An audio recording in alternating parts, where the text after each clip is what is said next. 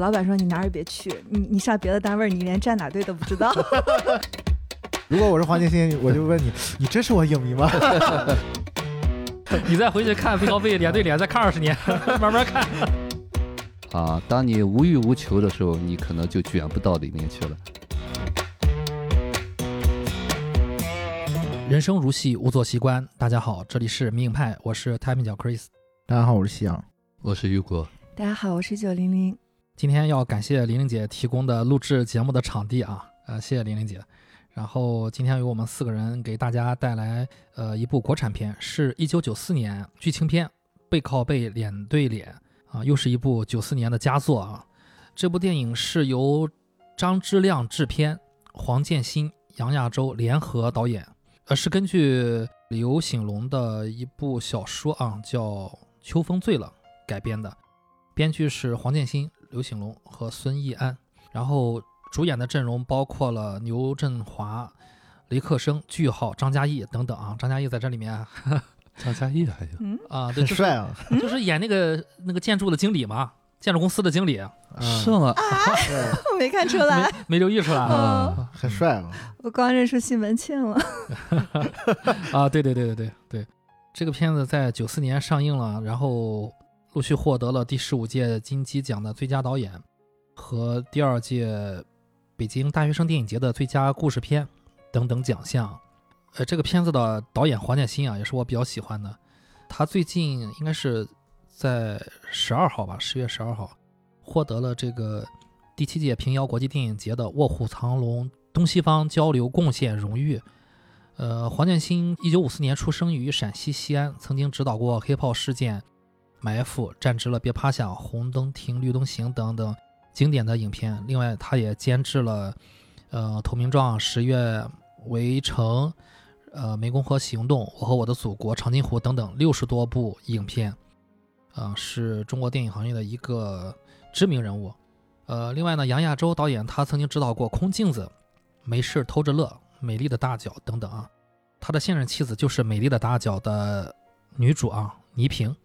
另外呢，杨亚洲导演在《背靠背》这部电影里面。还是出演了一个角色，是饰演那个民意测验的组织处长。嗯，这部电影的男主牛振华，他凭借这部电影拿到了第七届东京国际电影节的影帝，啊，也是中国内地第一位在国际上拿到影帝的人。牛振华，嗯，然后像有什么要补充的？但牛振华在之前，他应该是戏剧舞台的演员吧？啊，对。对他，他说相声来着啊，说相声啊，反正就是是等于说是这个呃黄建新发掘了他吧？对对对，嗯，他好像是牛振华以前曾经和冯巩搭档说过相声，对对对，春晚有有过一次，对对，嗯，但后来呢，这个牛振华和冯巩都先后和黄建新 导演合作了，对，城市三部曲，对对对，哎，不对，他俩同时演了那部嘛，那个站直了别趴下，对对，就是在青岛拍的那个，对。啊，就是讲讲那个邻里关系的那个，对对，那个也很有意思啊，那部电影。嗯，这个大家就说黄建新宇宙吧。嗯，对，黄建新宇宙。呃，然后黄建新现在应该是担任这个北京市电影家协会的主席啊，我如果没记错的话。另外就是还要根红苗正啊，对对对。另外就是比较可惜的是，牛振华在呃零四年的时候因为车祸离世了，啊，这是比较可惜的。牛振华是个好演员啊，是好演员，对。先串一下这个电影的剧情啊，影片发生在九零年代中国北方的一个县文化馆，郑馆长的职位呢，三年来一直是空缺的，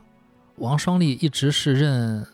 代理馆长，也就是这个牛振华饰演的男主啊，他叫王双立。双立的母亲去世，他的父亲原本是一个农民，后来靠在街边摆摊这个修鞋，让王双立上了大学。退休后的父亲闲在家里，一心只想再抱一个孙子。就是说，王双立呢说，就是还有一个妻子，还有一个女儿啊，所以说这个老父亲呢，呃，就有一点这个重男轻女啊，就想再抱一个孙子。当时这个国家也是推行这个计划生育啊，只能生一个。一家四口呢就住在文化馆的宿舍楼里。有能力的王双利兢兢业业多年，这个同事和群众的基础也比较扎实，呃，工作的水平优秀，但是无奈呢，就是无法获得上级的提拔啊，一直都是一个代馆长。好不容易等到馆长的职位空缺，上级现在要求文化馆进行不记名的馆长推举。王双立思索再三，写下了自己的名字，啊，就把这张纸就交了上去。这个不像是中国人能做出来的事儿啊。嗯，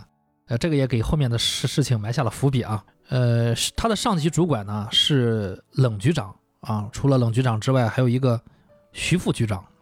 冷局长给这个王双立通电话，询问自己的女儿冷冰冰入职文化馆的情况。双立表示自己已经安排好了周全的这个准备啊，采用了这个对社会公开招聘制，然后评委都是自己亲自选拔，政治素质过硬，一定保证万无一失，让冷局长的女儿冷冰冰顺利入职。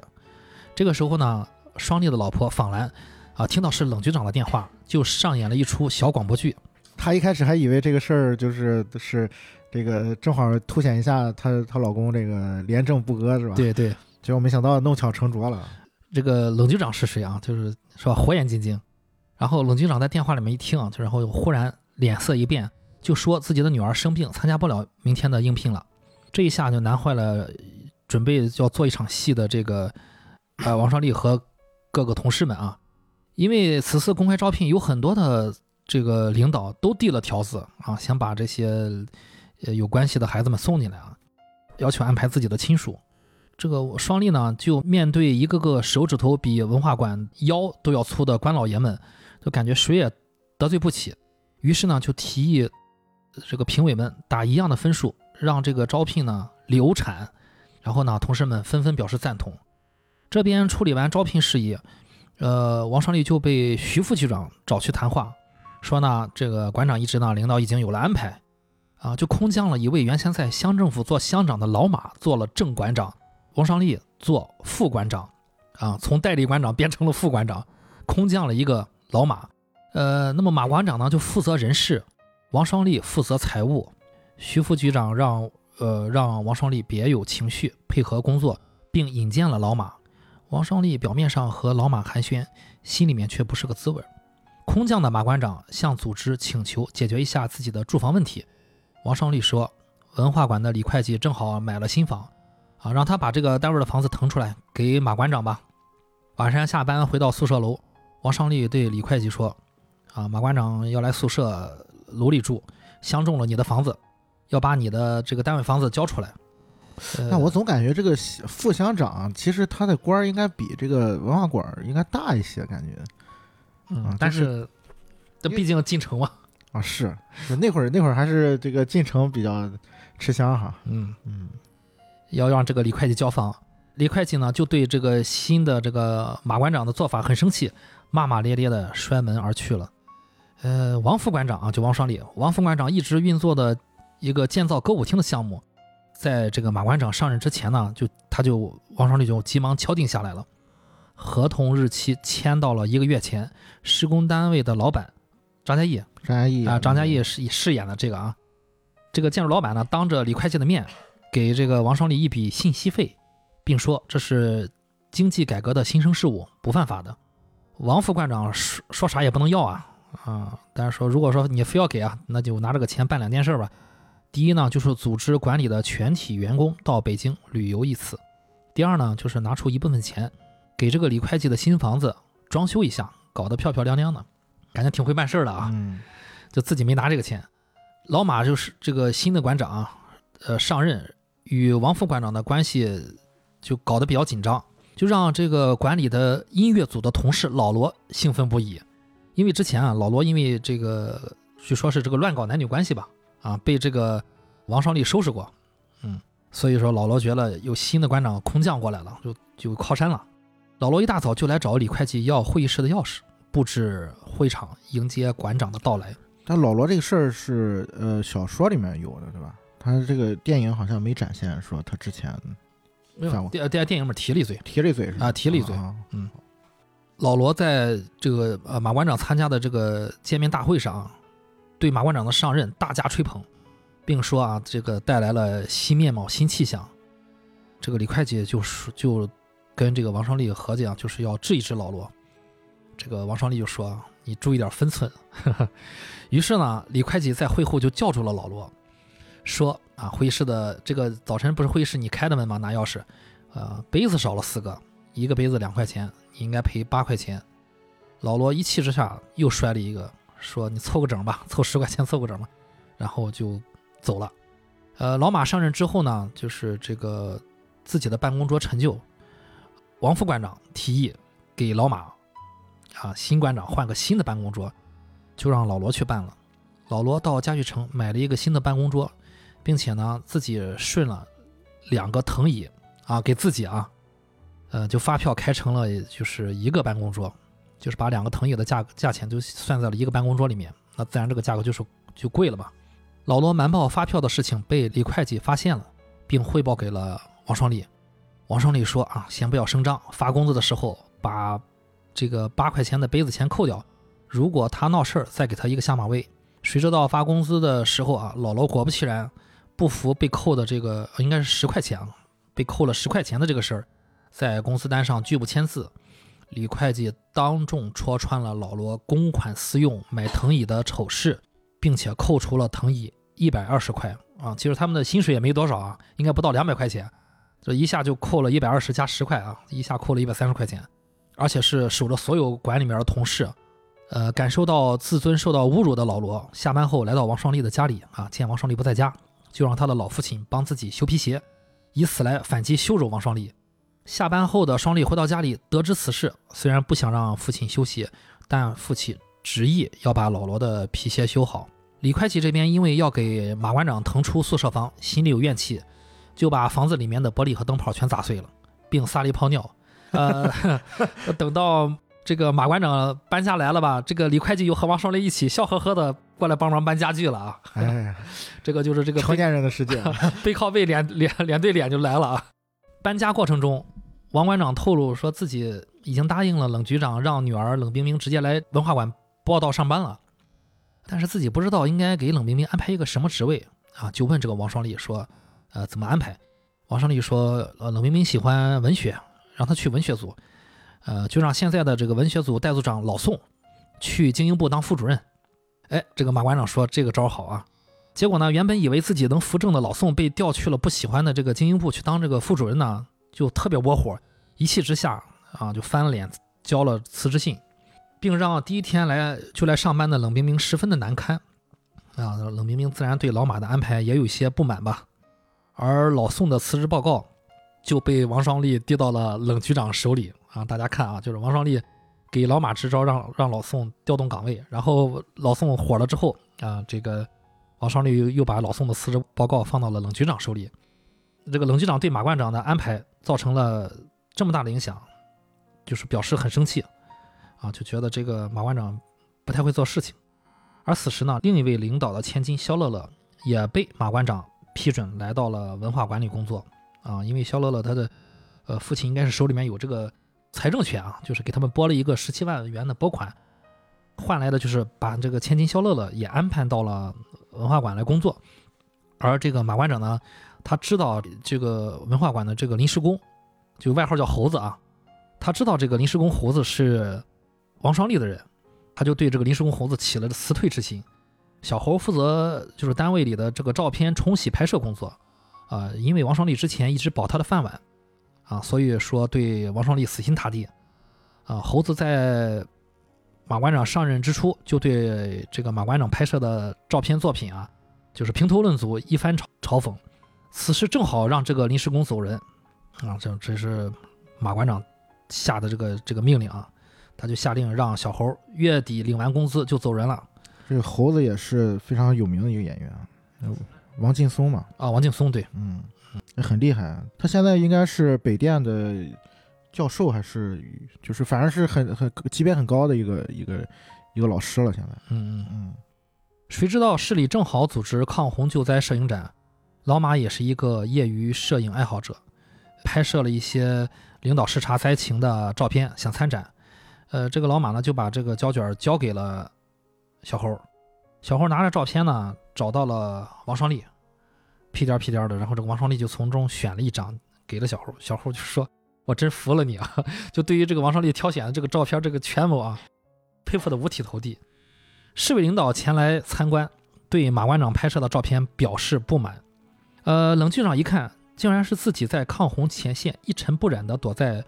这个雨伞下面观危的样子，顿时就火冒三丈，大骂老马蠢得像猪一样。被同事孤立，又被上级怒批，老马终于明白自己斗不过王双立。最后呢，老马就主动就调走了吧。就感觉就是最后一根稻草没了吧？就是啊他他那个，其实前面可能没有涉直接涉及到这个他上级领导的这个利益，嗯但是最后这一下就是等于说把他领导给惹恼了嗯啊。就之前还是只是老王出的这招都是都是往这个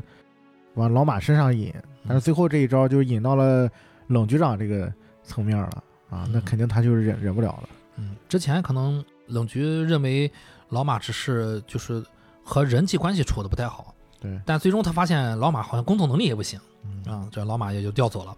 临行前呢，王双立和爱人访兰亲自到家里看老马，并表示，嗯、宿舍房子老马可以继续住下啊，方便孩子上学。同事们去北京旅游也由老马带队，啊，他留下来替大家站岗。呃，之前还两个人火火拼的两个人，这个时候嘻嘻哈哈的啊，就是就是谈笑风生背。靠背脸对脸，啊，就这么这个事儿就这么过去了。呃，老马就带着这个全馆的同事啊，就去北京旅游了啊。虽然卸任了，但是还是带着，呃，作为一个导游吧，带着这个，而且而且是用这个就是建筑公司的钱啊，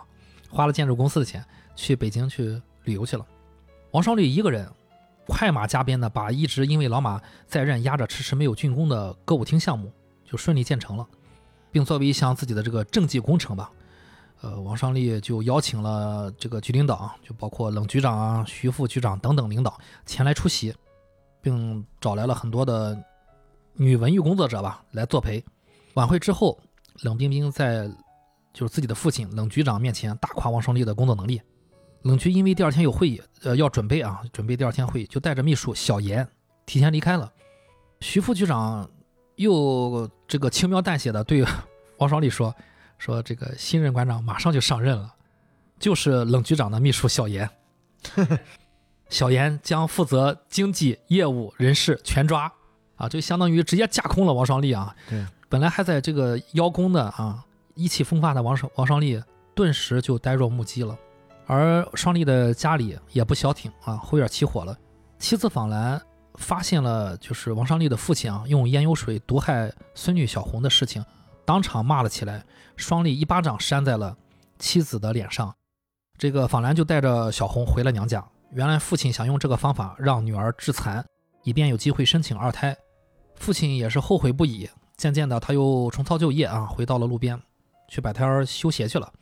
他劝双立说：“啊，就把母母女俩好声好气的劝回来吧，接回家吧。”啊，后来这个母女俩就回来了。严馆长呢，就是个小严啊，秘书小严。严馆长一上任，一改前任这个老马土包子软柿子的作风啊，很是英武，全馆上下也产生了微妙的情绪变化啊。比如说这为首的就是李会计这号人啊，他就认为说这个王双立就没有机会了，再无机会了，李会计就倒向了呃严馆长啊新馆长。谁知道王双立的亲爹老王同志，除了一心想要个孙子之外啊，也是这个权谋略通一二，演技小的三四，损坏了严馆长送来的修的皮鞋。然后呢，本来是这个严馆长想诬陷这个王双立他爹的啊，结果呢，他爹就将计就计，闹了一出卖血赔馆长新馆长皮鞋的好戏，啊，把这事儿闹大了，人民群众愤愤不已啊，认为这个严馆长欺凌老人，造成了一定的社会影响。本以为严馆长这一次就完了，结果被停职不久的这个小严啊，又一次官复原职了。这一下，王双立有点万念俱灰了。走群众路线的老王，到底是拧不过走上层路线的小严。王双立也终于晓得自己上面没人是斗不过空降的馆长的。啊，这时候这个李会计也反水了，从工资里扣了王双立父亲损坏的严馆长的皮鞋的钱，彻底的站队到了严馆长那一边。被彻底架空的王双立感觉眼前一黑，昏倒在了财务室门口，被送进了医院休养。妻子和父亲来照顾探望，双立表示，呃，忍一忍，风平浪静了就过去了。没多久，严馆长也因为临时工小侯出现了转折，因为小侯啊，这个临时工他始终是站在这个王双立这边，啊、站在王双立这边的。小侯和这个同事肖乐乐进了一批香港来的镭射影碟，在文化馆里呃进行放映。小侯呢就自导自演了，跟这个公安打了个电话报案，说在文化馆文化馆的放映室里啊有在放色情片。公安就查办了放映室，责任和后果就落在了严馆长的身上。呃，后来小侯又拍到了严馆长和这个女同事肖乐乐的不正当关系，最终呢，严馆长和肖乐乐私奔出逃了。而冷局长因为这些事情的影响牵连，也黯然下野，就提前退休了。徐副局长升职为了新的局长，嗯，徐副就扶正了啊。呃，文化馆呢又成了群龙无首的地方。原本已经无欲无求的王双立，一大早被新上任的徐局长叫去开会，想必是要宣布馆长人选。就这样，王尚立匆匆忙忙的又走进了尘雾中的文化馆。嗯，这个电影就到这儿就结束了，是个开放式的结局啊。嗯，就是关于最后王尚立的老婆也是怀孕的了。对，呃，怀孕之后呢，呃，他父亲就是说特别高兴，就认定了这个这个怀上的孙子肯定是孙子。以以往是信中医的老这个他这个老爹呢，呃，就是因为这个西医扫出来的这个结果说他是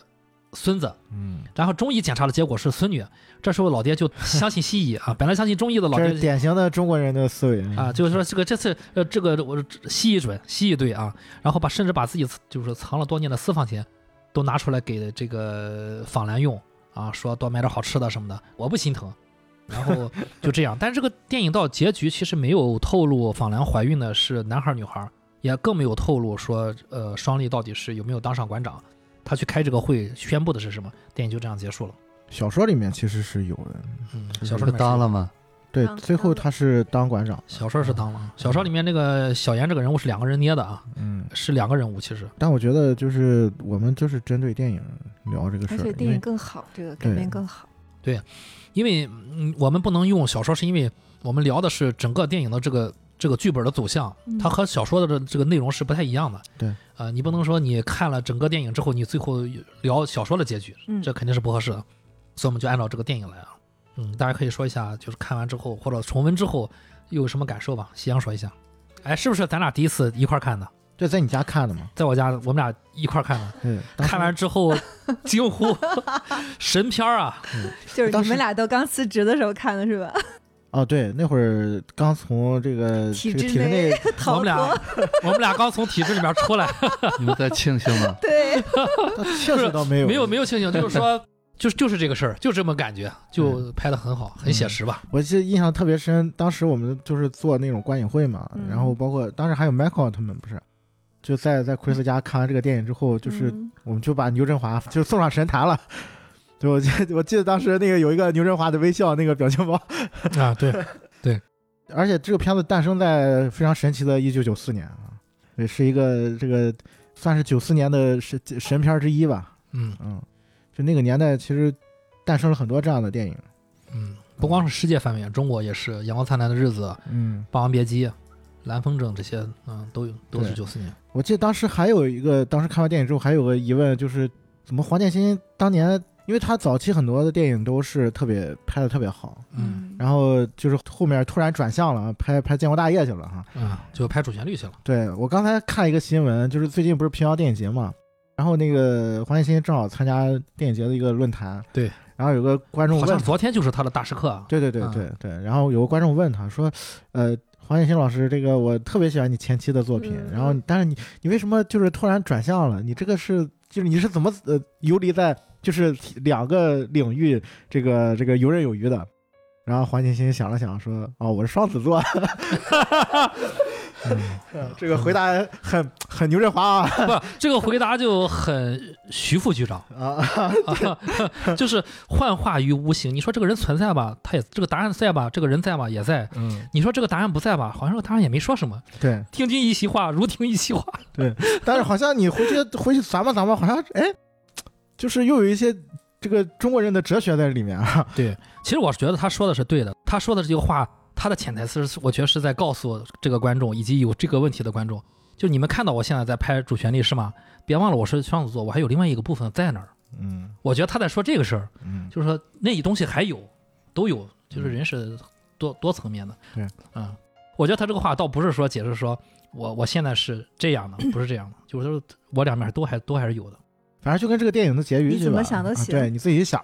嗯嗯，反正就是，哎，你觉得你能咂出咂摸出味儿来，也是特别有味儿的一个一个东西哈。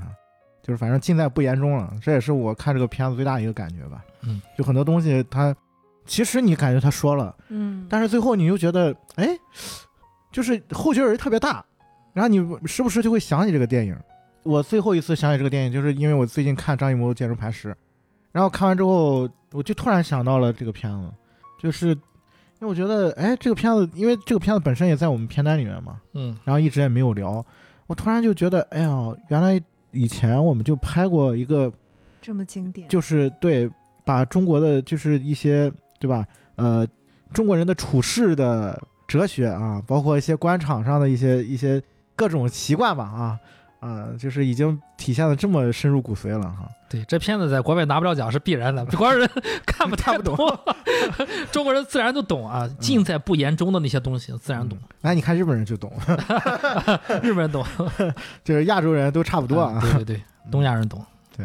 嗯，尤老师看完有什么感受呢？其实这个电影哈，我我感觉哈，他拍的，呃，就刚才你们说的黄建新这个人，其实之前不是很了解，但是呢，我也感觉到，可能就像他那个解答一样，我更认为这个黄建新可能高出一层吧，啊，未必可能是这一面双子座，其实更高的层面是我可以两种都驾驭。其实他在这里头，我看到的是把这个馆长啊有一个呃有一个成长的一个提升的一个部分啊，他其实最后当馆长也是应该是顺理成章的啊，他从一开始的磨练啊，让他有一些些啊，就是在那个对严馆长那个那件事的处理上啊，感觉到他还是有一些呃成熟吧嗯，啊。这我我也比较认同的。对可能我们会详细聊。对，虽然是在外人看到好像是一种讽刺，但是呢，我觉得不管是官场还是人生吧，啊，实际上都是需要活明白吧，啊，不管是哪一面，啊，其实这个大的小的，就是中国这个整个的一个民族的一个特性，应该在这个电影里边展示的比较全面吧，啊，其实何尝我们 生活当中的邻里之间啊，亲情之间啊，可能也透露的这些东西吧，啊，未必只是在官场上。嗯，就借着于果老师说的这个，其实我觉得同样可以回应刚才夕阳说的站起来提问那个观众，就是你真的要是看到了这个背靠背、脸对脸背后的这个这层东西只，要看明白了，你就其实不用问这个问题了。就你怎么会问王黄建新这个问题呢？他不就是二十年之后的 那个那个王双立吗？对，如果我是黄建新，我就问你，你真是我影迷吗？你再回去看背靠背、脸对脸，再看二十年，慢慢看。啊不过我我第一次看这个片子，跟我现在看确实就是感受是完全不一样的。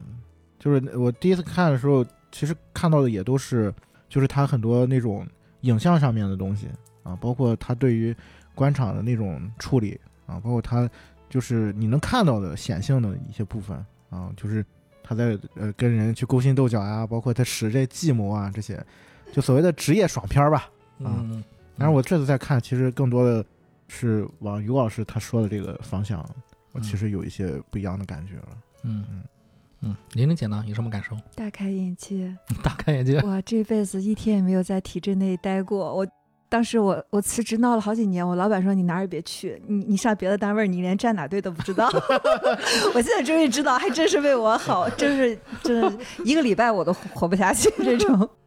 然后这次看可能就我第一次看啊，啊呀，拍的真的太好了。刚开始的时候说哎什么片儿，怎么八十年代嘛？后来一看哇，真的太好了。然后就是几千年都没变这东西，嗯，对对对，真的是，就和那个古老的建筑是一样的。嗯然后就觉得，哎呀，就是可能跟我最近看的很多东西都有相通的地方，就是你怎么能从这个东西里面跳脱出来，哪怕你身在这样的环境里，你怎么能不受它影响，就是能快乐一点或者稍微自由一点？可能是我我这次看的时候就自己有一些这这种想法。嗯嗯，呃，这次出提纲的时候啊，我觉得很难用一个词去概括这个电影想表达。它嗯要表达的比较复杂，包括人性，包括这个职场方面，呃涵盖的内容比较多。我就用了一个简单的词啊，我就写了个窝里斗。呃，我想从这个窝里斗咱们开始聊这个电影。就大家有之前在过往的工作经历里面有没有遇到过 自己或身边的人有窝里斗这种情况呢？大家是不是可以先分享一下比较现实层面的事情啊？一二是，香有吗？说实话，真有那肯定有，对吧？啊。对吧？对，就是尤其是之前在体制内工作的时候，其实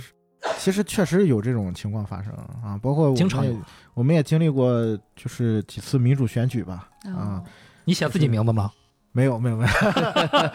轮不上我，轮不上我。就是轮不上才写。就是会有一些，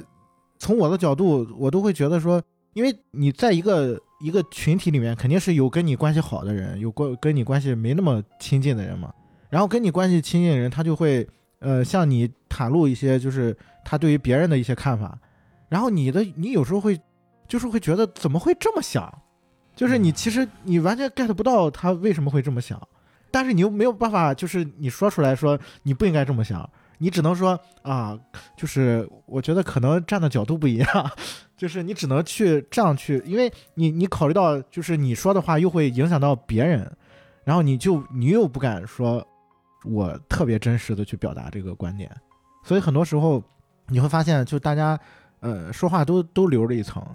就是尤其是在一个就是办公室的一个群体里面的时候，我不知道这个企业内是什么样啊，因为我也没在就是企业里面待过，但是就是像这种呃体制内的话，它其实会会有这种人事上的一些就是纠葛吧，嗯。就是谁是谁提拔上来的，嗯就是谁又是谁的呃老师，谁又是谁的徒弟啊，就这这种其实挺常见的，我觉得。就这种事儿，我觉得不是什么很特别，或者说要呃好像拿出来就是被被批判的那种感觉，就是都这样，都这样这样，嗯，很正常。差不多啊，都差不多不。这样才不正常，对，就是好像你你不这样，你才有点。格格不入的感觉。嗯对，嗯，也就是香刚才给我们总结了一下，就是窝里斗很正常，嗯，在工作中啊。对，嗯呃，香是作为这个窝里斗的基层员工，然后我来采访一下，作为窝里斗的这个中层领导啊，就是于果老师，你有没有什么事儿可以分享？于老师退休了，为为难人家，呃 退休了退休了。其实说实在话哈，就是说关于窝里斗这个事情哈，我我是这么看的，就像我我这样形容吧，啊，就像呃一个家长很多孩子，啊，每一个人都想争宠，嗯。啊，那么这孩子呢，谁是最受宠的那个，那么之间就要明争暗斗，这就叫窝里斗。嗯，也也就是很正常，其实。对，哎，因为这个权力嘛，领导嘛，就相当于一个家长一样，因为他手里有权利、有利益啊，或者有权力的分配啊，那么这个东西呢，不可能完全做到公平。那么就像孩子，就是不同的孩子，哪一个轻一点，哪一个薄一点儿，啊，这个东西呢，就必然产生一种竞争。所以说，这个在产生这个竞争的过程当中呢，因为我们每一个小的部分都需要被得到嘛，啊，因为我们没有能力得到的时候呢，我们就会有这种，呃，所谓的就比方说窝里斗。当然有一句话叫无欲无求，嗯，啊，当你无欲无求的时候，你可能就卷不到里面去了。嗯，感觉听完于果老师说了，又仿佛没听，这可能就，这可能就是中层领导，就是我让我让中层领导跟我们说一二事，他跟我说了一番道理，我好像听进去了，但是我回头想了想，我我提的问题并没有被解答。对，呃，其其实我我在说什么东西，我里斗很正常，没有什么可以大惊小怪的。对对对对对这个 展示了一下能力。对，如果说我们去找领导 去问问题的话，领导可能也就会给我们说一下这个。其实说实在话哈，因为哎，因为我也是从呃基层开始，从一个小的刚工作，一工作就在一个体制里面嗯啊。其实呃，很多的东西我可能和王双立也有很相似的地方。嗯。啊，就一开始的时候，你总感觉好像你只要用心去做了，你为了兢工作，兢业业，嗯，哎，对就可以了。嗯，后来才知道，哦，这是两个层次对嗯。对，啊，就是你干的那个东西未必是领导要用的，嗯。领导会表扬你，但是呢，在用你的时候，嗯。他会有另外的考量。对对对，这个很重要。对，对哎，那我们来问一下，就是体制之外，但是依然肯定也有窝里斗现象的李玲玲姐是怎么是有什么事儿可以分享的？我这个就是不供大家参考，因为我是个个例，嗯。我就是那种就是说好听了是无欲则刚，说不好听了没有眼力见儿，就什么也看不懂，就是所有人的在干什么我都看不懂，就是嗯，但是有工作能力，就是是靠工作能力站在这儿的吗。我是上上洗手间的时候看旁边招聘启事，然后去的，就大四的时候，然后进去干了两年呢，可能干的还挺好。嗯然后我们公司就是呃招一个销售，那个销售是权力很大，就是全公司都抢，好多年才有这么一个机会。我就跟老板说我没有这个资格，我就不参加了。结果第二天宣布，老板说就是你，所有人所有人都。不，我我当场就哭了，真的就就是就哭了。我说为什么是我？我说我我干不了。老板说我手把手教你，我就快吐血了。然后就是传言就开始了，就我要不是他情人，要不是他亲戚，嗯我真是冤的不行。但是我也不可能跟人去解释，然后就就就闷着头干，然后干的特别好。过了好几年，然后老板说，你知道为啥吗？因为就是说，嗯，什么样乱七八糟的人都来竞争，只有你一个人很诚实，因为这个是一个，嗯，他必须要信得过的人。他说啊，就让你来，因为你没有什么欲望。所以我说我是个个例。然后我我跟我们所有海外的老板就是都是跟哥们儿一样，就是跟他们说话，就是我们等级很森严，那种呃一百多年的公司，但是我跟他们是。呃呃，不管不顾的，我有什么想法，当着很多人直接就怼，直接就刚，但是就这样，我比谁都好，我也不知道为啥，所以我说这个窝里斗不斗我是不知道的，我就是闷着头只干活，一切人事我都不管，就是谁的队我也看不懂，我也就不站，我就到哪儿我都是嗯单人嘛那种，嗯，其实我觉得，如果王双立能最后他要能早点 get 到李玲姐说的这个部分，可能会好一点。因为人人不一样，对，人不一样，对吧？你让我看他那套，我一点儿也看不明白。但我就是闷着头干活，然后谁的事儿我也不爱，就人畜无害。OK OK OK。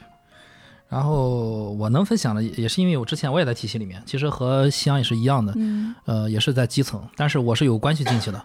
啊，就是说白了，大家说的有靠山，嗯冷冰冰，对，你可以这么理解啊，可以这么理解，对，所以我的这个我的这个直接让我能见到从上到下一系列的事情啊，你是能看到这些事情的，你是能听到很多事情的，嗯，我能分享的就是我曾经亲眼见的，就是两个妇科内斗，就是我我看到这个暴风的漩涡的中心是怎么内斗的，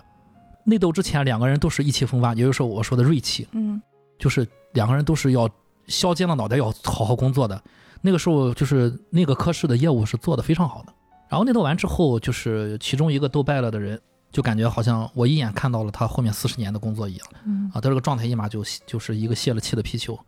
就每天也反正就那样，就是他不反正他不工作也没人找他就躺平了。啊，就躺平了。对，就为什么这个有有很多人是躺平的状态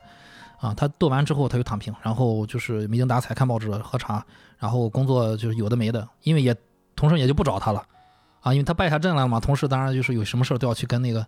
那个另外一个妇科去谈去聊。然后我能提供的就是这个吧，这个因为这个东西和我们在电影里面看到的很多东西都是非常像的啊，现实中真的也就是这么发生的啊。当然后来呃我不太知道这个人他怎么样了，但我以我的判断，以我的了解，一般这种人就是内斗失败之后，他就要去换岗，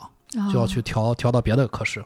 挤兑走了就啊，他就自己就走了，就和老马是一样的。嗯啊，这个是很正常的。好，我们就借着我们刚才聊的啊，就开始聊一下这个电影。就一上来，大家可以看到，就是王双立在那个纸片上写了自己的名字，啊，就是领导先搞了一次民意测验，啊，香也说他也经历过这个东西，这个东西是很微妙的一个东西。你说你搞这干嘛？你搞了这个，你最后的结果是按这个是这个走的吗？这不一定啊。就是你为什么要搞民意测验？上级领导为什么要搞这个东西？推举馆长，王双立为什么在那个时候写下自己的名字？大家可以浅浅的聊一下啊，就是我们给王双立这个人初初步的一个判断，嗯，夕阳可以聊一下。哎你那个民意测验的时候，就是最后那个测验结果真的有有用吗？还是还是干什么呢？它是个什么什么意思呢？不不是民意测验，就是直接就是我们有有推举有内内基层的选举，嗯就比如说党委的选举，啊有这个人大的选举，就是类似这样的一些，就是呃，就公开投票嘛。然后是需要这个呃全区的这些居民都都要有一个参选嘛。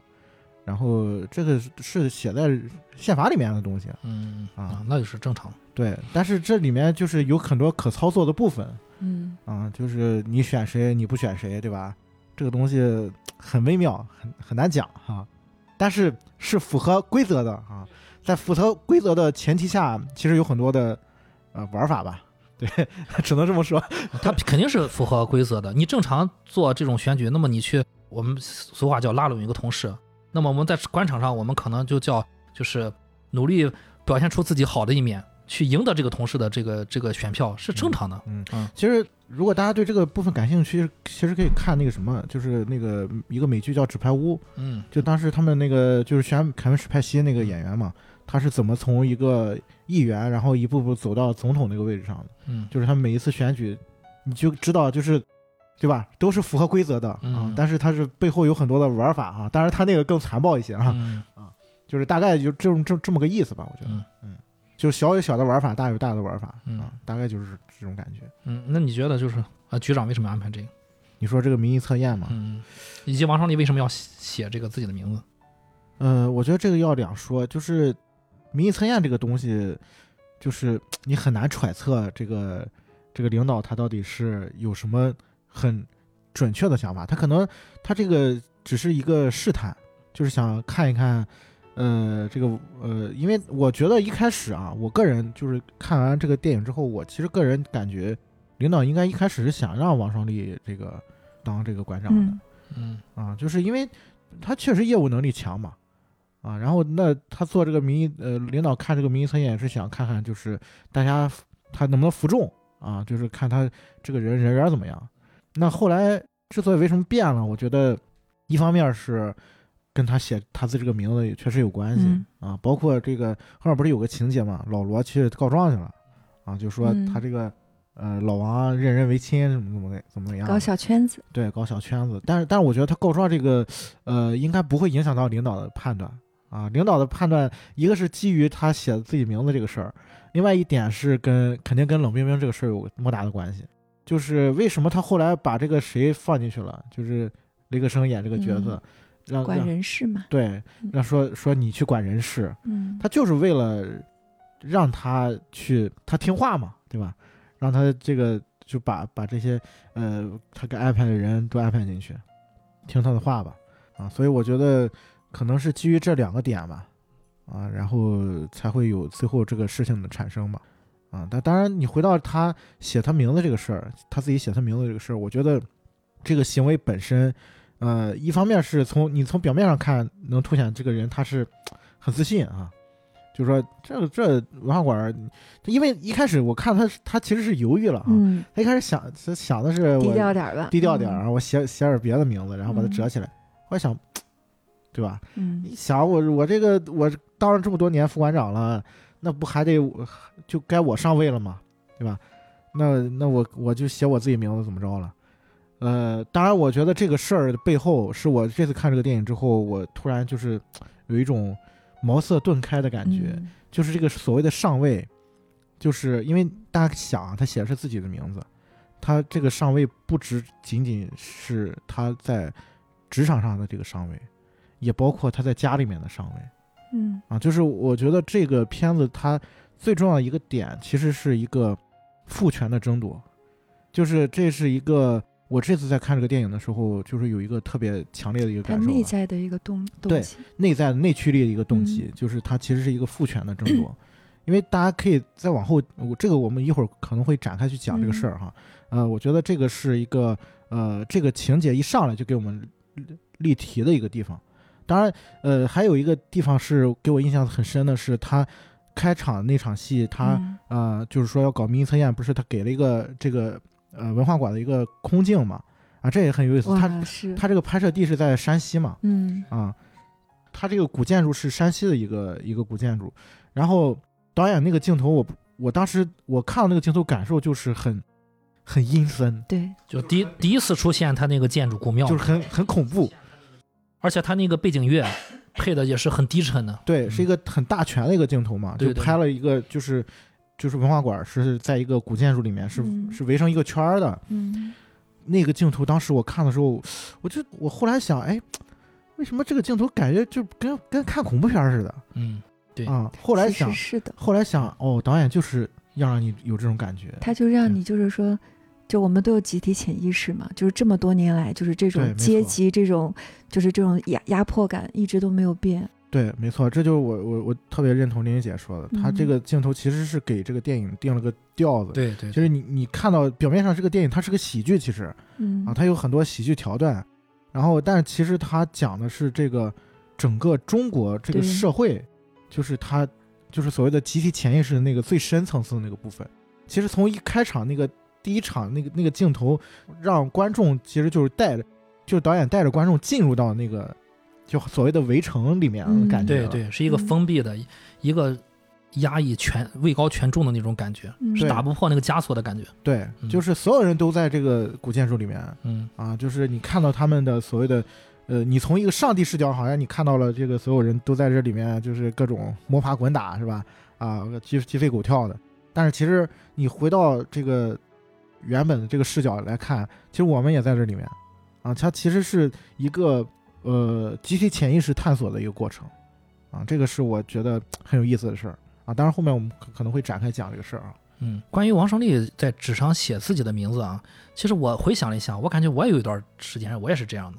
我可能没未必干过这个事儿，嗯，但是我你处于他的位置也会干。对我回想一下，有段时间我是我也是有这种心态的嗯，就是有什么事儿我会先先把自先把自己写上，先把自己大包大揽上，当然工作可能我也会冲在前面。嗯哎，我想就是只是没我没有经历过这种民意测验。如果是我的话，我可能最后就他刚才香说的，本来可能要写别人，那一瞬间啪，不知道什么东西进来了，我就变成我要写自己的名字。他这个行为有两个点啊，他有两个动作。第一个动作是他写自己的名字，就是我刚才想了想，因为你刚才说这个事儿我就在想，起来了，对我刚才在想的时候，就是想小的时候就上学的时候，你比如说选什么班干部，嗯。好像也有过类似的这种情况，就是大家哎，就是哎，我觉得我也我也想当这个，但不能让别人知道他是亮堂堂上去了。对他的第二个动作就是他 直接就是他本来想把这个纸折起来，嗯然后他没折，嗯。他直接就是拿给了这个就是杨亚洲导演呃，那个啊嗯，组织处长，对，就是等于说是这个冷局长派来的人嘛，啊，嗯那其实他是一个公开的挑战，嗯就是我刚才说的那个点，就他其实这个行为是整个片子的一个一个内核的一个部分吧。就我要上位。对，嗯我要上位嗯，我要挑战父权。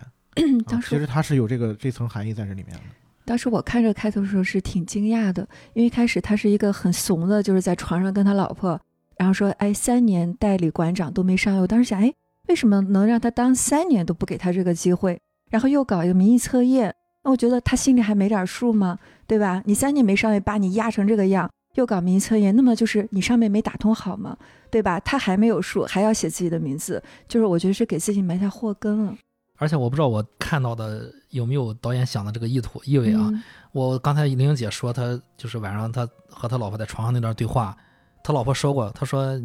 而且也比较戏份还比较重。他老婆说当时洗脚这个事儿，嗯他说你你上床你不洗脚，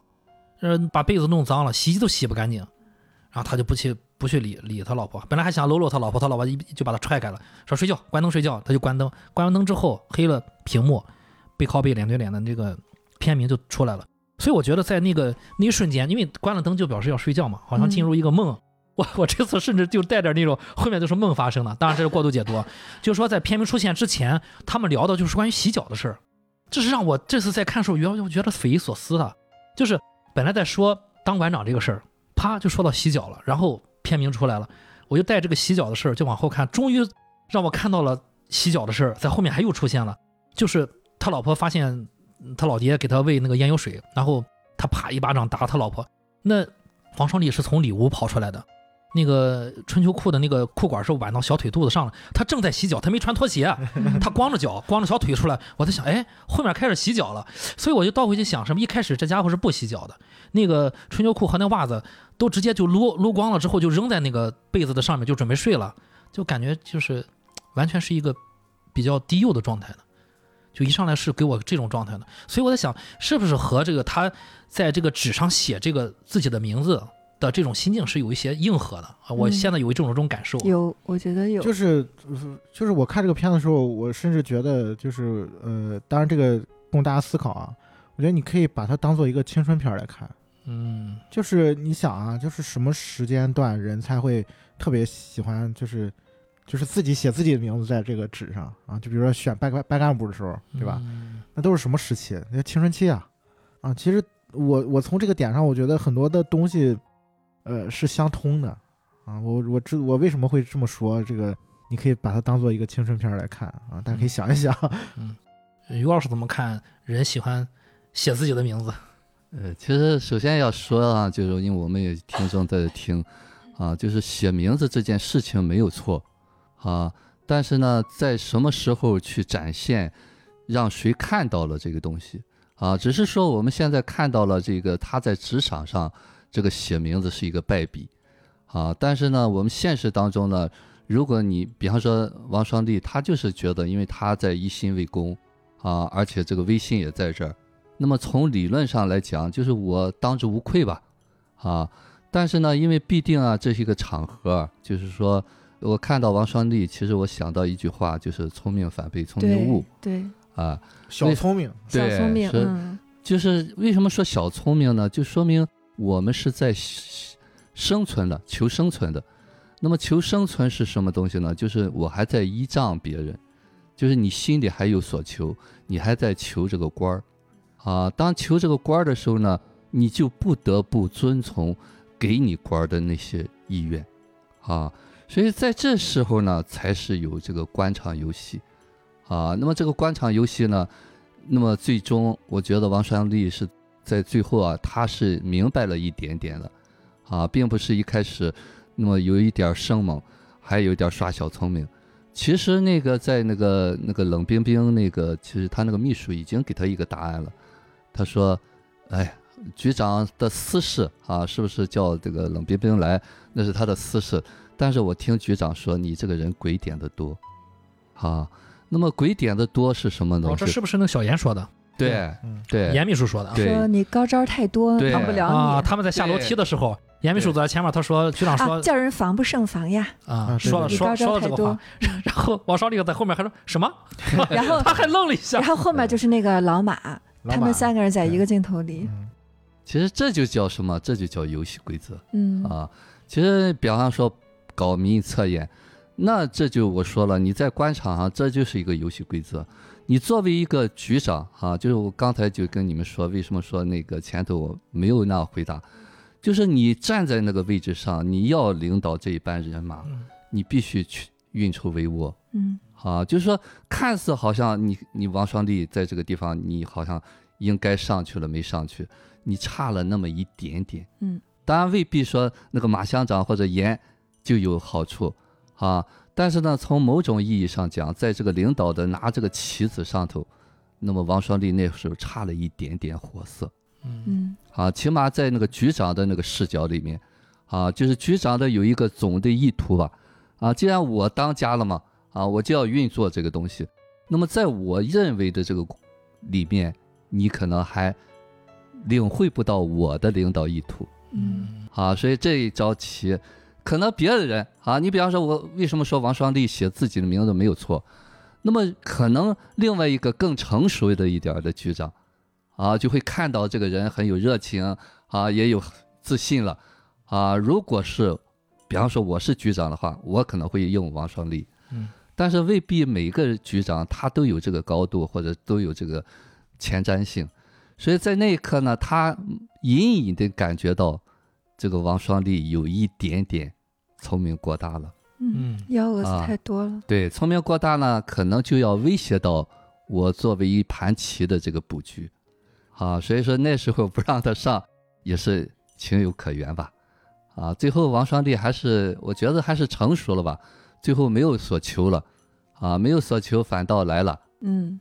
我我有种自己的看法啊，嗯。就我感觉，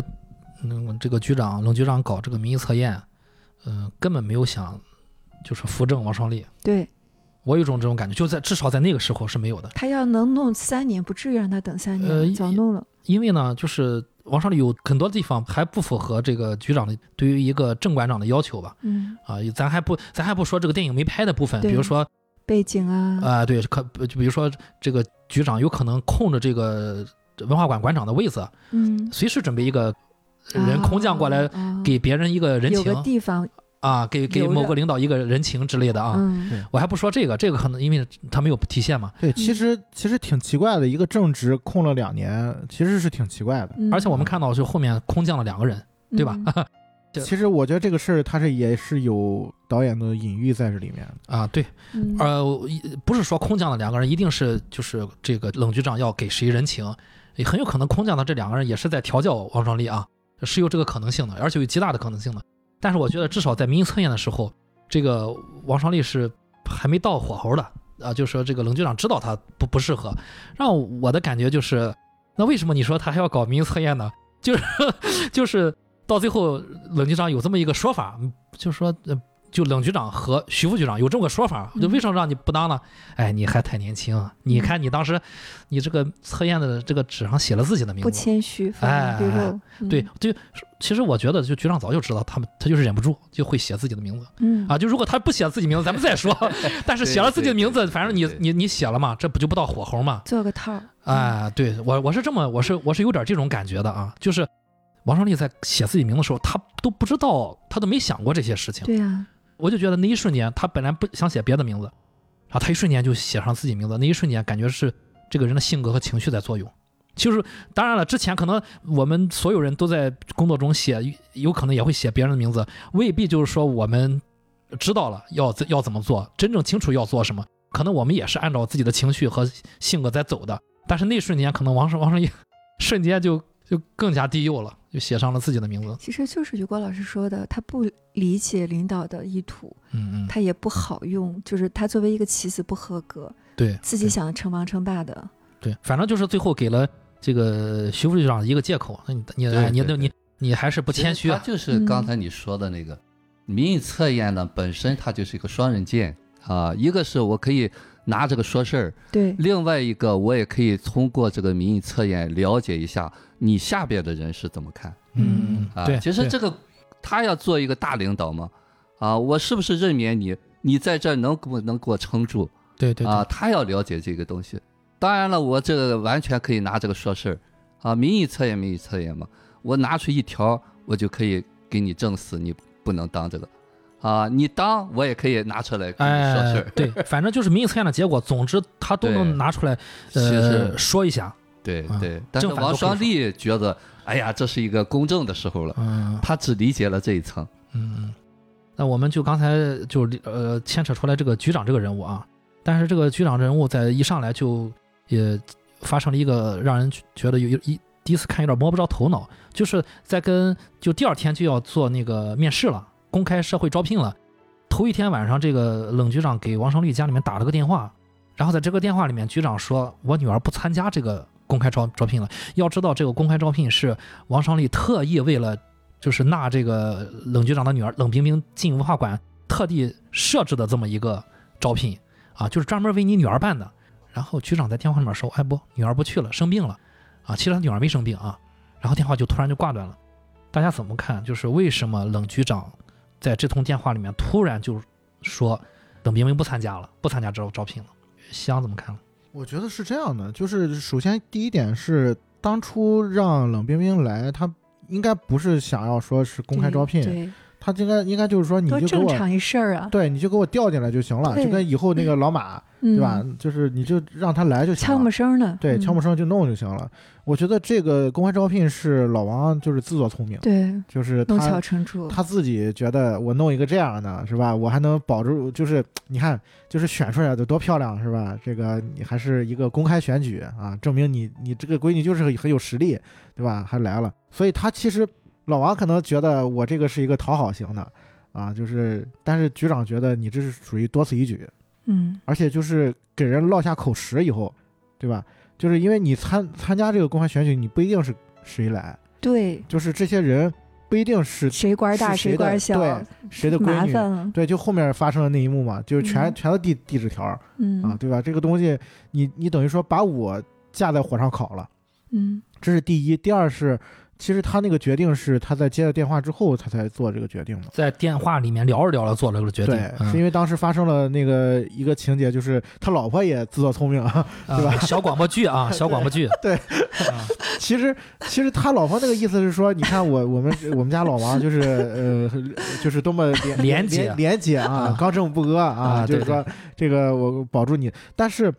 你从这个冷局长的这个角度，你去想这个事儿。你演这出戏，就是他会觉得，那这出戏是你跟你们家你你跟你老婆一块儿演出来的，太可笑了。对嗯就是你会让我觉得，就是我不踏实，就是你是想要跟我说，呃，这个事儿你替我做了之后，那就等于说我欠你个人情呗，是这意思吗？就是我觉得很多的事情是很微妙的，就在这个这个当口，就是等于说，呃，在你站在冷局长那个角度，你去想这个事儿，就是表面上看哈，就是他会觉得，哦，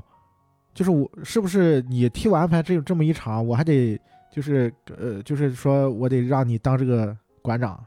啊，就是说你是特意演这出戏来告诉我啊，你得得得回报我一下，是这意思吗？那如果我是这个领导的话，我肯定也不愿意这么干。那等于说是我被你控制了，就是我因为我是你的领导，最后反而好像就是所有的，就是我被你当做棋子在这玩呢。就是本来暗箱操作的事儿，你把它就是对暴露了，这个太吓人了。对，他咋想的？我是真不能理解。所以从从几个方面，我觉得都就是他觉得他闺女不能露面儿，然后就是这个馆长彻底跟他没没缘了。对，跟他没戏嗯了。就这个馆长跟对他来说，这个这个职位，反正我老冷在的在的时候，肯定不能让你当成馆长。嗯，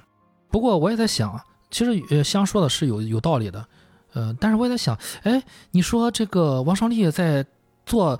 做这个面向社会的公开招聘的时候，他没想过这些弊端吗？他没想过他领导会怎么看他吗？但是他最后还是这么做了，就为什么这个人他最后还是这么做了？他背后的这个动机，我觉得是比较重要的。我我觉得电影里面有一句台词啊，其实是呃有所暗示的，就是他跟那个呃那个谁，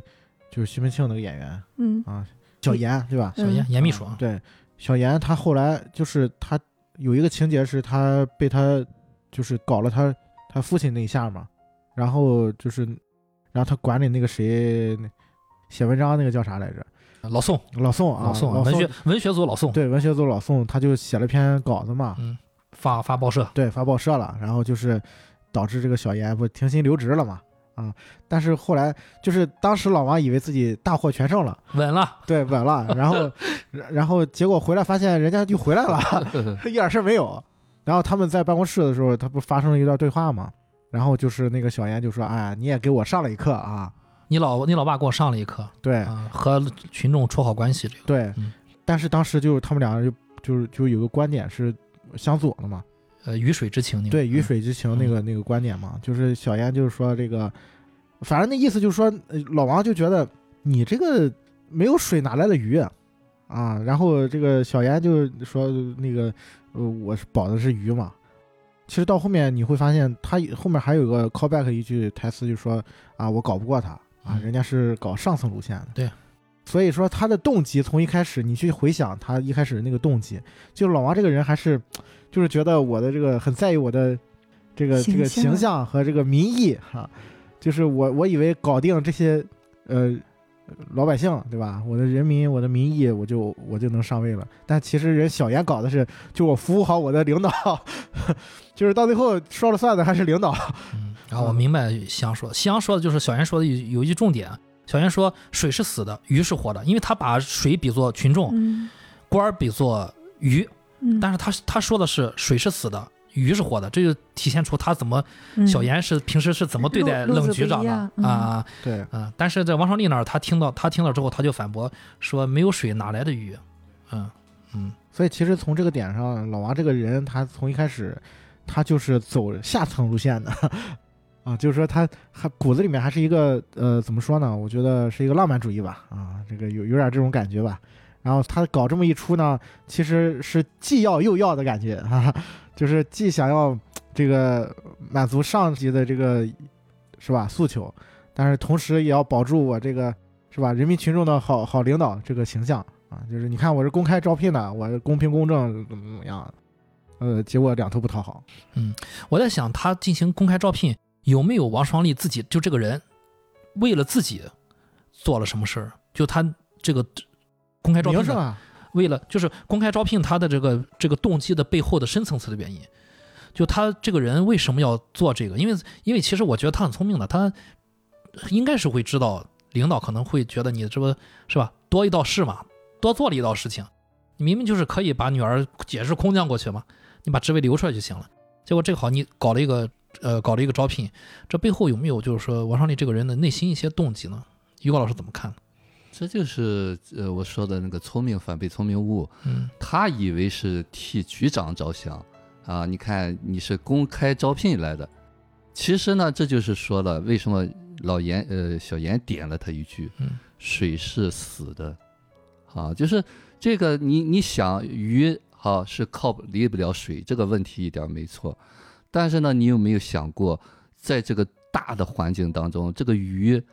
总体来说是离不开水，但鱼可以跳槽啊，可以跳到别的水里。对啊，嗯这是重点啊。嗯啊，这就为什么聪明？你看，你只看到了这一点，当然这也是它的局限所在嗯啊。这是我说的，你内在的状态有多大，你看的高度就有多大，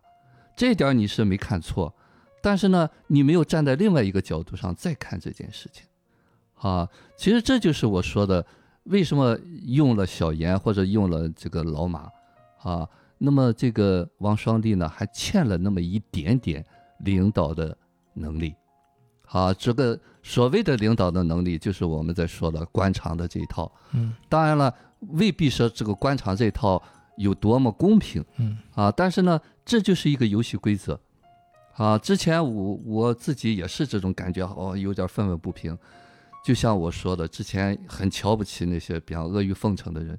但是后来我知道了，那是一门技能，嗯你没有。嗯他适应那个环境，对，啊，是那个产物。对这个东西，要么你别玩这个东西，对对啊，你可以不贪求这个东西对。那么你要贪求呢，你就要负责这个游戏规则。嗯打不过就加入。呃，对，我我也发现有些人他确实是在阿谀奉承，他自己也知道自己在阿谀奉承，但有些人不是的，有些人并不觉得自己在阿谀奉承，就是可能比较自然的。他对他没有觉得人这是怎么样啊啊啊，人就觉得这是很正常的东西。而且你看他后面有一个细节是那个张嘉译演那个角色，就是他们不是晚上就开那个工程会嘛，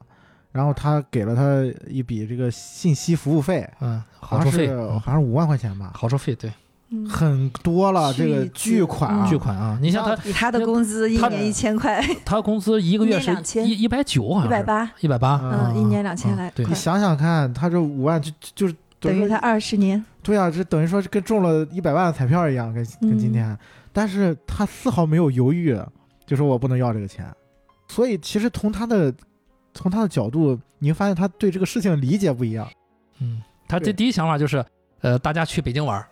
然后他的逻辑啊，我觉得李会计这个人呢，他虽然说我死心塌地跟着你啊，但他很了解李会计这个人就是个墙头草，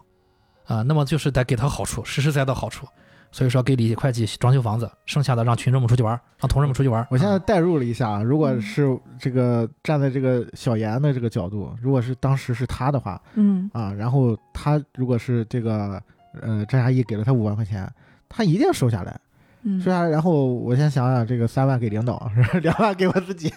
对，对，因为这里面就是体现过，就是小小严跟那个猴子说，猴子说要去买那个香港那个影碟，他都不知道猴子要干嘛，猴子要害他。小严想的还是，哎，你等等，别吃回扣啊！我的想，你整天搞些这个，你都不知道人家要干什么，他就想的就是回扣这个事儿，嗯还有那个嗯王双立，我觉得他有点寒门出贵子，他妈很早就去世了，他爸又是一直是修鞋的，供他上了大学。他可能觉得，哎，你看我是靠本事干出来的，对，靠本事那么。我还是要靠本事。你看我多牛呀！我把这所有底下人搞得团团转，是吧？嗯他任任何时候都要凸显自己的能力，而且他业务能力确实很强，很强。但是因为他不是说，嗯，就是这个出身问题，他没有接触到上层是怎么玩，他是不懂的。就跟我们家是部队上的，我是一窍不通的，嗯没有人教过我。如果我我换一个人家，我是个就是比如说经商的人家，我自然就懂了。其实你看他这一套啊，就是你家是部队的，你应该进体系，你就一定哎呀，吃得开。不不不不不，真不行，真不行，真不行！我爸妈都死都不让我进体系。啊不不不，恰恰相反，我觉得。嗯，就是呃，部队的那个环境是相对更封闭人一些的。很傻其实就是呃，封闭一些，对他其实我因为我最近刚接触了一个也是从就是部队出来的一个嗯，小孩儿吧，你会发现就是呃，他实际年龄已经三十多了，嗯然后你你就是你会感觉跟他聊天，他不像是那种就是工作了很多年的人，嗯就感觉就是刚从大学刚毕业那种。我工作是就很多很多年以后，到哪儿人家都说你是部队上的吧，要不然你是学生吧，对他就是没有、没有经历过这个懂，部分，真不懂，嗯。就是我觉得这个东西还是挺微妙的。所以我说这个王双立他可能也是这种，然后呢，因为冷冰冰没去参加这个呃公开招聘，那么这个女儿呢，这个千金呢，她就没进入文化文化馆。那么作为这个老爹，这个冷局长，自然就是觉得这个结果是不能老是这样吧，对吧？自己的女儿这么就晾在这儿，他就空降了一个马馆长，就是这个电影里面出现了第一位正馆长是空降来的。这我第一次看的时候，我也是觉得会心一笑，就是这个在我看来，职位空两年就是要空降。这就你就很明白，就是如果你在这个体系里面工作过，你就知道为什么他能在这个冷局长能在那个电话里面，本来我只是打电话问一问明天怎么样啊，行不行啊，保不保准啊，嗯，然后他为什么定心丸就完事儿了。对啪就把电话挂了，就 这这些人做事其实就是其实就是这样的，他有一个我觉得是有一个像内心的公式一样，他听到你说这个之后，就我明天不去了。嗯，那么他看到就是说女儿没去参加这个招聘之后呢，那我就空降一个，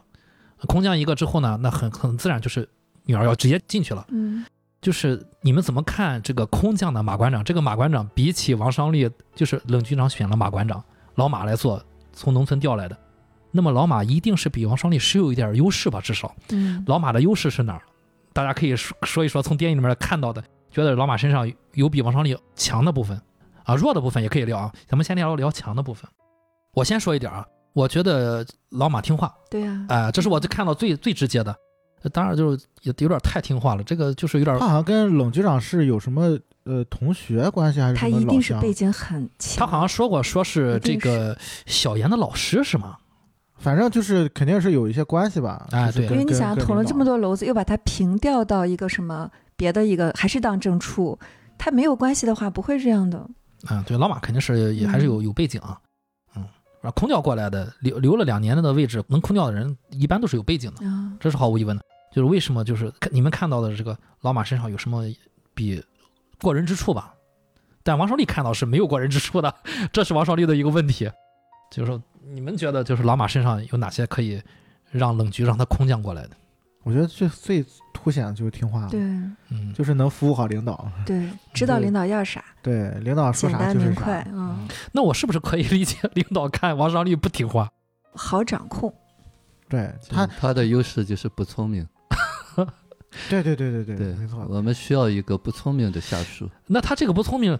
是不是他自己都不知道？老马自己都不知道自己不聪明。对对，啊，我就要你这个冷呃生冷的这个不聪明，然后好摆布。呃，有时候说实话，呃，从哪个角度来看了啊？你比方说这时候要用你把下头要调整好的话，我可能需要王双利这样的人啊。如果在这个比较稳当的这个情况下，那么我还是要一个听话的吧。啊，如果我是徐副局长，我也希望老马这样人上来，对吧？这很简单嘛。如果我是徐副局长，我还我还期望着后面我能转个正，那我副自然。谁不想当正的？哎，对，这里面 就是这个电影里面两个副的都想当正的，嗯徐副局长想转正做正局长，呃，这个王副馆长王双立想转正做正馆长。我为什么说这个徐副局长是拥护这个老马空降过来的呢？因为这个王双立太有锐气了，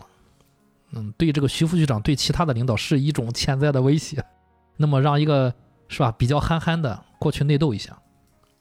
这是我的一种想法。真搞不懂。我就我觉得表表面上就是它呃，它剧情上显性的它是这样的，嗯，但是它背后还有另外一层我觉得很有意思的东西，互相牵制就是吗？呃，就是可以大家再回到，就是这个我我觉得这个地方可以浅显的聊一下，然后后面可能再深入一点哈，就是再回到我刚才说那个就是开场那个镜头，就是那个大全景，嗯。就是到他们呃工作那个环境，大家还记得吗？就是那个背景音是啥？就是那种嗡低沉的嗡嗡，不是，就在开场那场戏之前，那个背景音是啥？是东方红。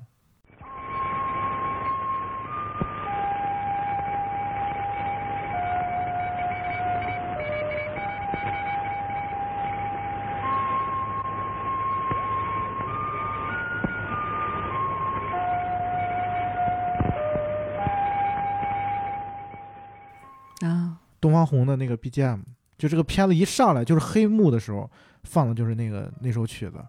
就是首先这个跟当时的年代有关系，嗯。因为当时这个电影的背景它是九四年嘛，刚刚改革开放改革开放嘛，对，嗯，嗯其实那段时间呃是整个中国社会的一个、呃、最快的变革，对它变革最快的时时刻，也是大家找不着北的时刻，嗯。就是因为当时我们就是就是老一辈儿都是都是有毛主席在，对吧？带领着我们往前走嘛，就突然那个父权的形象就是缺失了，然后大家其实是信仰，就是那个时代也是一个信仰崩塌的一个时代嘛，嗯就是大家不知道该跟谁走了。就这个片子，其实我觉得很重要的一个点，就是它的显性的一个问题是，我得找个人当我的爸，就是我该我该跟谁走啊？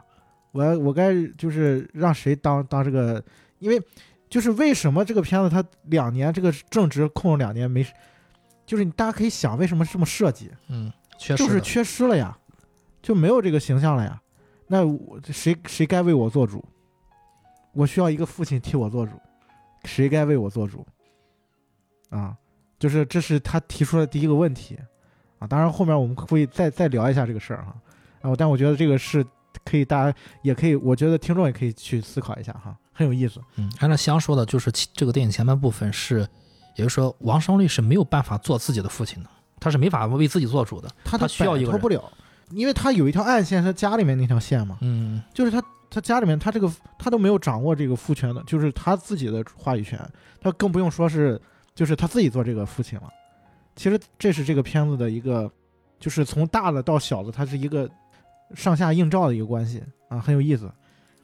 我们再说一说，就是家里面关于呃双立的这个父亲和双立的关系。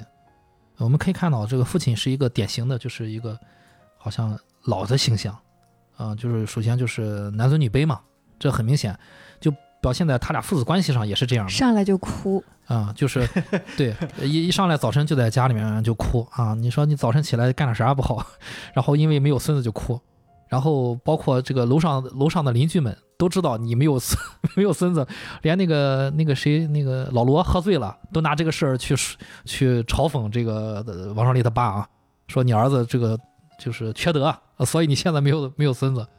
一直到最后，就是他老爸是用了这个盐油水想去毒害自己的孙女，啊，以此让把他变成哑巴之后啊，再去这个申请二胎嘛。哦，王双立最后就是动手打了老婆，那一瞬间你都可以看到，就是虽然他爸做错了，但是他还是把他老婆嗯打、打出了家门。嗯呃，然后后面就是王双立找了医院的一个院长开了证明啊，就说确诊了自己的女儿患有先天性的所谓的心脏病啊，然后直接就确诊，就拿了这个二胎的这个这个名额。嗯、最后他老爸就是在这种情况下把私房钱拿出来了，然后呢，呃，王双立老婆还竟然还开口笑了，就是老爸说，哎，我这钱花在你你身上，我我我不心疼。然后他他老婆在门口听到之后，竟然也笑了。他老爸拿钱不是他两口子设计的吗？他两口子在前面说：“哎呀，我今天要去买买虾，我没有钱。”他老婆说：“我也没有钱，你看我们这么没有钱。我都没想到那是设”计。他是设计的，因为他老爸在后面欲言又止，欲言又止，然后回家就你是说这两口子两口子商量好的，需要让老爸把钱吐吐出来哦，是吗？你我我我没有感觉到。是设计的那个镜头非常明显，你可以回去看，两口子在前面就是演演，绝对是演的。你想，哦你还至于连个买虾的钱没有吗？老公说没有，老婆说我也没有。你看咱们家这么没有钱，连个这个都买不了。我我是设计我个人也是认同玲玲姐说的这个嗯点，因为啊可能我没有这个，是 是我从来没想过这个。是从这个剧情的发展的过程当中的一个，我觉得是一个呃发展到那儿的一个阶段，就是王尚丽是有这个能力，他能就是掌控这个事儿的时候，他可以说出来这个话的。啊，对，这倒是解释了我心中另外一个困惑。我就我一直想，哎，这老爷子成成天出去出摊儿，他肯定有有存款啊。那么他存款呢？嘀咕很久了。他存款，他儿子不可能不知道啊，对吧？他到底花了多少钱，他儿子不可能不知道。那么他就是有存款，那有存款他也不问我你。看老爷子，我就几十年印象特别深，他他买了那个烟斗嘛，嗯，然后花了五十多块钱买了个烟斗，其实挺贵的。非常贵哎，九四年。我嗯我我想起啊，就是这可能和我这个本人的状态有关系。嗯就是我从来我不惦记我父母的财产，就是我自己能有多少我就自己吃多少。他不是一个我没我没有这根弦儿，就是所以刚才他一说是我才想起来，哦，这就解了我另外一个困惑，就是他从那个枕头拿出钱的时候，我就在想，那么王胜利，你你不知道你老老老爸摆摊儿那钱去哪了吗？哦，那对你们说的是对的，他知道。那么他就是演戏，要做给他老爸看，让他把老爸把这个钱吐出来，所以他老婆在门口笑了，是因为这个事儿。对呀，得逞了呀。啊得逞了嗯我还以为我以为他老婆有点傻呀，他老爸重男轻女，他不是为了你女儿把这个钱拿出来，是为了你肚子里面那个未知男女的小孩拿出来的。嗯，我想你女儿这要？拿就得现在拿，生出来是女儿，他就不拿了，哦，对对对，对对吧？哎呦哎呦哎呦，因为我当时看的时候，我当时想，哎呀，真是全员恶人，这里面没有一个是出于爱做事情，所有都是出于恐惧、出于贪婪，家人之间都互相算计。哎呦，这个这个这个我是不行，这个 因为他那个镜头太明显了，两口在前面，他老爸在后面，又想说又想说又不敢说，回去想了想了一晚上，可能决定了。包括他喂烟油这个、嗯这个支线嘛，嗯，嗯，其实你你想想，真是细思恐极，对，嗯就是多可怕啊！但是你又回想，就是这就是导演厉害之处吧，就是这种情节，包括他烟斗呀，包括这些细节，那个年代肯定有这种事儿，就是他的所有的情节都是来源于生活的，就是你你你都能在生活当中找到影子。真实的可能更可怕，对，因为我嗯，就是于果老师能知道这些事儿吗？就是医院里这些。就是这种，比如说，就是嗯，开个证明啊，什么，应该是很常见吧？要不怎么办呢？这么说来，他老爸也有可能用这种方式倒逼 儿子去找院长开证明，一环扣着一环。呃，我倒是觉得就是最后的选择都是王双利主动的选择。嗯，是是，嗯，就是因为就是按照正常的，就是我们呃一步一步分析他这个角色的一个人物的发展来讲，他到那个地方他就可以做这样的事儿了。因为一开始我觉得他是完全是抗拒的、反抗的，就是大家就是我再提一个细节啊，就这个点，呃，也可以供大家思考吧。我觉得也很重要啊，就是也是发生在他跟那个张嘉译，就张嘉译要给他钱那个情节，嗯。就是他拒绝了张嘉译的那个钱，然后张嘉译说了一句台词，嗯，我刚才看的时候我又看到那那句啊话了，他说：“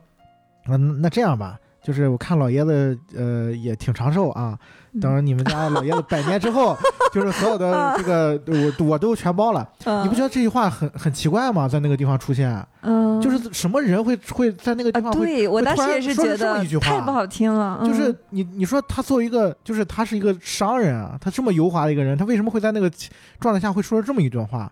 就是那段台词其实很奇怪，很奇怪。就是我这次在看的时候，我突然明白了，那导演就是故意设计的，啊，为啥在告诉观众到底这个王胜利在干啥。在干啥？就是就是嗯张嘉译拿、拿台词在点他呢，你这个你你现在还是你爸说了算呢。等他父亲让位呢。对，等着父亲让位呢，我这父权还在还还还在我老爸手里呢。啊，就我家里还是我爸说了算呢，所以为什么他会发生那一幕？就是他他爸为了那个孩子吃那个，呃，吃那烟油，他直接打他打了他他他老婆一巴掌，嗯对他反抗不了，就是他想反抗，但是反抗根深。蒂固的东西。其实这个就像他对冷局长一样的，没错，哎，其实他嗯在用一种欺所谓的聪明反被聪明误，他在用一种方式隐形的攻击，冷局长感觉到了。没错，他其实是就是我为什么说这个片子你当一个青春片看，你就完全能理解了。啊，就他做的所有的事情都是，就是嗯你想想那个孩，就是青春期的孩子特别想要求关注，对求关注，然后就是我要我要我要成人，我要我嗯我是成年人了，我要说了算，但其实自己是无能的，是无力的，就是我做不了主的。其实我还是需要一个爸爸给我做主。就是那个野心已经暴露出来对了。对，对我是想要争夺这个家庭的，就是主导权的，我是要嗯成为，我是要拿那个父权的。哦，是，但是其实我是没有这个能力去承接这个部分的。就所谓的于老师刚才说差那一口气，他其实就是这个点上。我这就能理解他为什么就要死磕这个郑馆长了，没错，因为这个东西就是说证明我我我能我有能力，嗯他是一个，他等于说是一个像那个警徽一样，我戴上那个警徽了，我戴上那个警帽了，哦，我我才是这个东西了，对我是男人了，否则我不存在，对我是一个嗯父亲了，我是嗯我是这个我是权力的象征了。他需要其实是发证，对，嗯其实他内心对自己还没有那么认可，他需要别人给他盖章。你再想想那个我张嘉译说那句台词，多奇怪啊！啊，说你等你爸百年之后全我全包了，啥意思啊？你就觉得你这咂吧咂吧这个味儿，这个也就好解释他为什么这两口子演戏给他老爸看，让他把那个钱吐出来。对嗯因为在我看来，你正常你缺钱，你你就问他要就是了，嗯对吧？你没钱，你你不问你老爸要，问谁要呢？你就是没钱，揭不开锅了嘛。你老婆怀孕想吃点东西，想吃那个他不至于买不起个虾呀，活蹦乱跳的虾啊，也有可能贵啊，但是你可以直接要，主要是嗯，啊，但是他因为他就是上不了那个位，所以他才能去就只能演戏，去让他把这个钱吐出来。是因为嗯他内在没有底气，啊，就是个小男孩嘛。对，嗯。就是他必须等待批准，呃，那个等待批准就是跟他父亲一样，就是我让你开口说我好，哦，我突然感觉 这俩这俩口子早就知道钱在枕头里面了。你再细想一下，就这个片子，它在尤其是前半部分啊，就是你会发现王双立的所有的就是面面上他那些他那些东西，嗯其实背后都是他父亲在支配他。嗯，就是从一开始，很像，嗯对，从一开始他爸就跟他说：“哎，我昨天听那个会计他妈说这个嗯要选郑馆长了，嗯对吧？告诉他，哎，这个嗯事儿。然后他接下来那个情节是啥？他就问那个会计：“你是不是知道啥？”嗯，会计说：“哎，我不知道，对吧？”然后后面就是呃一次又一次的，包括最最大的一个点是他最后那个就那个谁，皮那个鞋小严嗯，就是因为那个皮鞋的事儿，然后呃他爸去卖血嘛，然后你表面上看你好像觉得哇，他爸这个就是那种农民脾气啊，就是我上来这个脾气了，其实不是。他后来他回家的时候跟那个跟那个王少利说，哎呀，这县城才多大啊，明天大家就全知道这事儿了。接着第二天是那个老宋写文章说我要把这个事儿暴露出来，就是你看背后是有一双无形的手在掌控着这个人，就是他自己都可能都意识不到的很多，就是他他做做出来一些事情，其实都是他爸的意思。包括他嗯重男轻女，他跟他老婆说就怪你，谁让你生不出来什么的，对或者你再给我生一个吧，明知道不能生，那个献血那场医院里面的戏，你可以看到王双立是，他是真的不想跪，但是最终被什么东西硬按硬压下跪在那儿了。他是一开始我他那演的很好啊，他如果要跪的话，啪嗒一下就跪下了。他说爸你别献血什么的，但那个是你是看到他是颤颤巍巍颤颤巍巍啪跪下了。我觉得他一跪是给 千百年来这个中国的这个这个所谓的父权，父权啊嗯跪下的那一下啊跪下了，跪下之后他爸不也不献血了。就我感觉他爸在用这个方法让让这自己儿子跪下。嗯，就是很多东西可能是当事人都意识不到的，对，就是他并没有觉得他是就是听他父亲的话做了什么事儿，嗯就是他自己有自自己的这个逻辑，就是哎，我我是怎么怎么样的。其实你会发现这个片子里面无数次的在暗示这个观众，你去看看这条线，其实它背后是一双无形的一一双手在掌，就是你的潜意识，其实你的所谓的集体潜意识，为什么一开始放东方红？为什么一开始它是一个大全景，那个、嗯那个像围城一样，那个那个古古宅院儿，全部都是在去向你表达这个事儿。对就是权威的那双手，就是它不是一个具体的形象，它不是一个什么，不在，它是一个集体无意识，嗯它是一个就是根植于我们内心很多年的，就是它从一开始就是，当然这个东西，我觉得是从心理学上来讲，它是就是弗洛伊德讲的那个东西嘛，对吧？它是一个就是反抗父权的一个过程。但是其实这个片子它它是把这个过程给拍出来了。哎呦，你说的我汗毛直立，就是其实他这个其实从深层的意义讲哈，就是我们现在的家长都像这个王双立的父亲一样，嗯教给他聪明的办法，啊，但是没有想把这个儿子变得智慧一点，就是让他成人。所以他们在传授的那个基础就是告诉你，永远是个儿子，你永远是一个奴役嗯啊，就是这个，我告诉你怎么当好这个奴隶。嗯，好可怕。哎、就是那个聪明反被聪明误，就是是跟他爹学的。嗯，他爹就是在用这个聪明劲儿，因为他受他爹的影响很大，对，他没有所以他并没有真真正正自己立起来。啊，这也是我们现实当中很多很多的家长都在做这件事情。而且这个事儿最大的一个点是在于双方都意识不到，是在就是他是无意识在做这些事儿的。对对，这就是我们为什么说一直在谈成长，啊，就是你没有真正正正成长的时候，包括我们很多的教育体制都是在给方法，并没有让这个允许这个孩子真真正正成为一个自己的主人。对，啊，总是在告诉你怎么做怎么做可以更好。嗯啊，没有把他变成那个能做的人。啊，这就是我们现实当中，就像刚才夕阳说的，其实他那个镜镜头是很清楚的，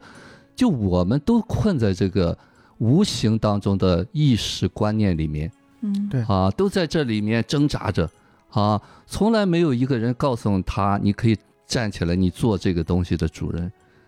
啊，我们都在这个屋檐下怎么求生存？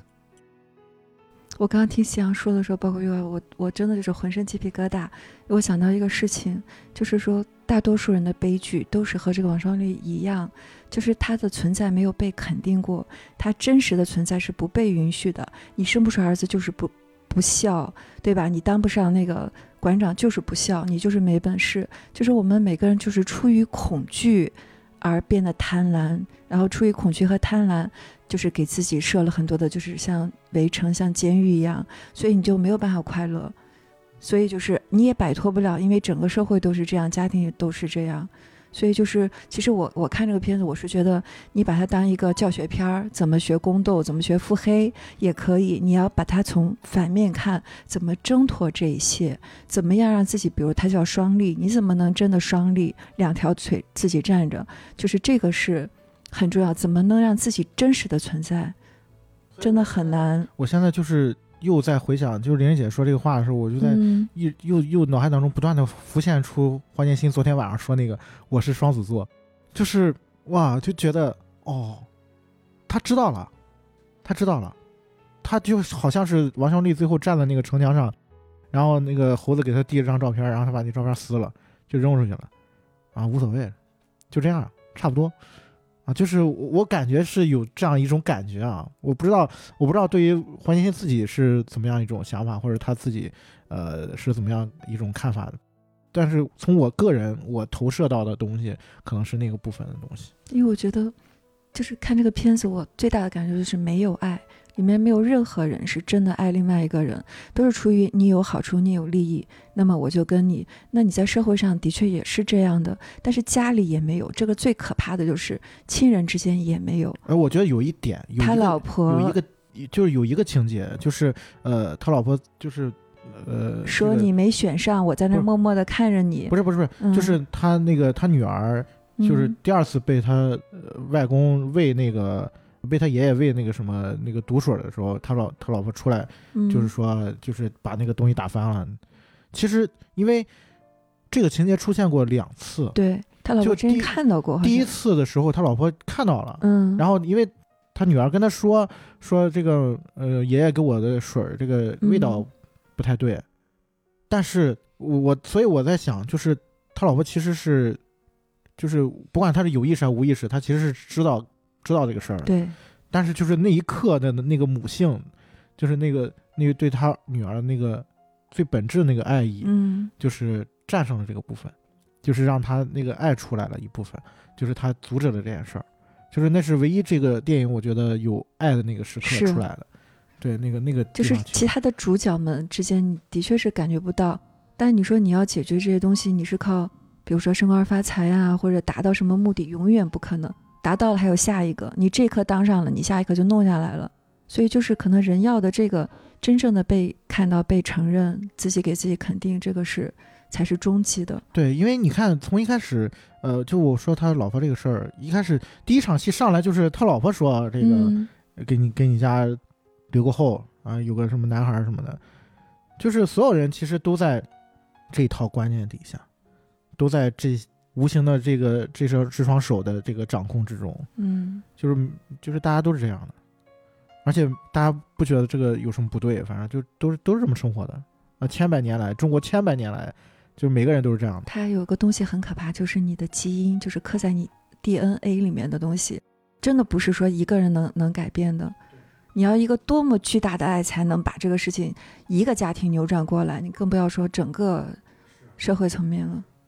其实这个东西就是我们说的，因为你没有办法改变环境，你能改变的就是你自己，你自己看清楚了。对，呃，其实我们都在集体无意识的蹲着，啊，一旦你站直了，你就知道了，哦，那些不是那么可怕，啊，但是要站直了是相当难的，嗯。啊，也就是我们一直在提倡的要成长，啊，当然这个，呃，真真正正就说我说的这个世上哈，能够能够活明白还是少数的，啊 但我记得我早期 我回听咱们的节目，我听到于果老师说这番话的时候，我早期有一种感受，就是我凭什么改变？我不想改变，我觉得我现在挺舒服。嗯我不知道大家有没有听友们和我有同样的感受。我早期回听我们节我的节目的时候，我听到于果老师说这个时候，我就有这种感觉。我想我现在不也挺好？我改变我不舒服，我觉得我不想改变，因为我现在挺舒服，嗯我没什么可改改改变的。于果老师，你觉得这是怎么回事呢？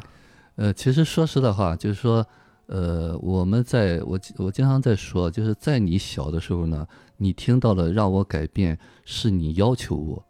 啊，其实我说的这个改变，我一直在强调，其实不是让你真的改变，是转化状态，啊，就是我们总是在说改变改变，你就不能好好做一点，你不能怎么样？我们理解是这个改变，嗯。那我说的成长是什么？你有机会选择，但是我只能用一个改变的这个词来说。当你真真正正，我就说个简单的，我们一直在蹲着。当你知道你可以站起来的时候，你站起来的时候，你可能就有很多很多的选择。啊，这我说的成长是让你意识到你在这蹲着，并且有机会站起来。虽然站起来需要很大的力量，但是我们都有机会。